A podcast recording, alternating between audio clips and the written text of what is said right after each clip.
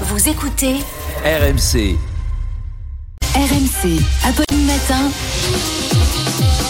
C'est tous les jours de manche.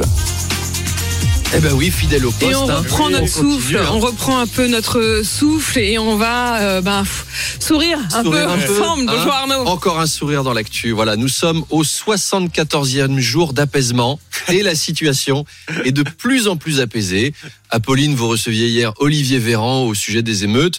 Le porte-parole du gouvernement a déploré que les émeutiers cassent des écoles, cassent des mairies, cassent des commissariats, alors que casser les services publics, c'est le travail du gouvernement, normalement. À un moment, chacun son taf.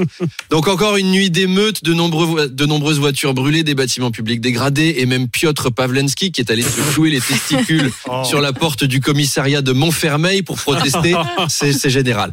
Bref, une situation tendue et difficile, mais qui nous a permis de voir un phénomène curieux. Mhm. Sur Facebook et Twitter, tous ceux qui étaient spécialistes en épidémiologie et vaccination pendant le Covid et qui s'étaient reconvertis experts en géopolitique russo-ukrainienne, Oui. ils sont désormais tous chroniqueurs judiciaires. Et ben c'est fou le nombre de gens hyper compétents sur tous les sujets qu'on a dans ce pays. hein. On devrait mettre Didier du 64 président, Marie-Paul attachante fofolle première ministre, Super Mario du 77 ministre de l'Intérieur et Real Madrid forever à la justice.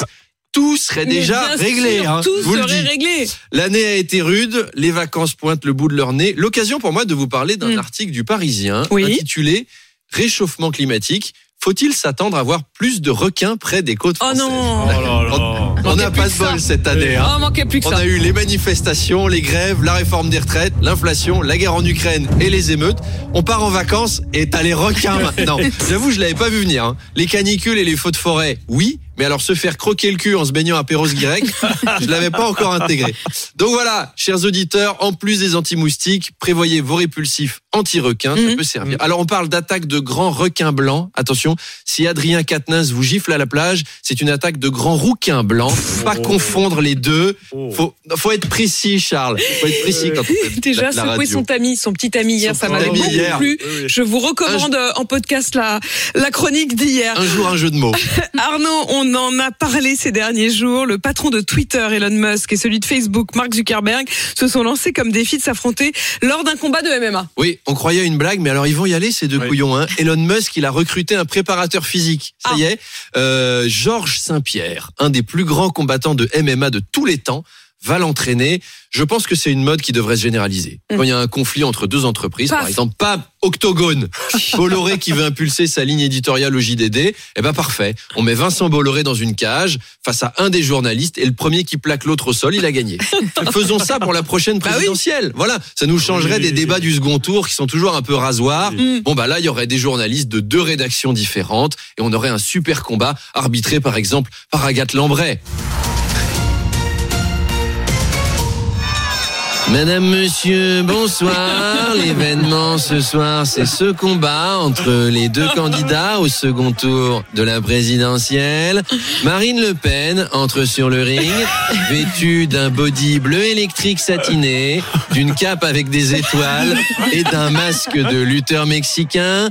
Jean-Michel Apathy peut-elle remporter la compétition? Écoutez, ma chère Agathe, Marine Le Pen s'est beaucoup entraînée puisqu'elle a pris comme coach Undertaker Joe, l'ancien champion du monde de Krav Maga clandestin. Mais voici que son adversaire Jean Castex rentre dans la cage vêtu d'un slip rouge avec de la fourrure, de bottines à liseré doré et d'un masque vénitien garni de plumes d'autruche. Ah, Madame Le Pen, je vais vous faire... euh, où sont mes lunettes? Ah oui, sous le masque à plumes. Je vais vous faire mordre la poussière. J'ai préparé mes attaques. Et je vais vous attaquer sur la fiscalité.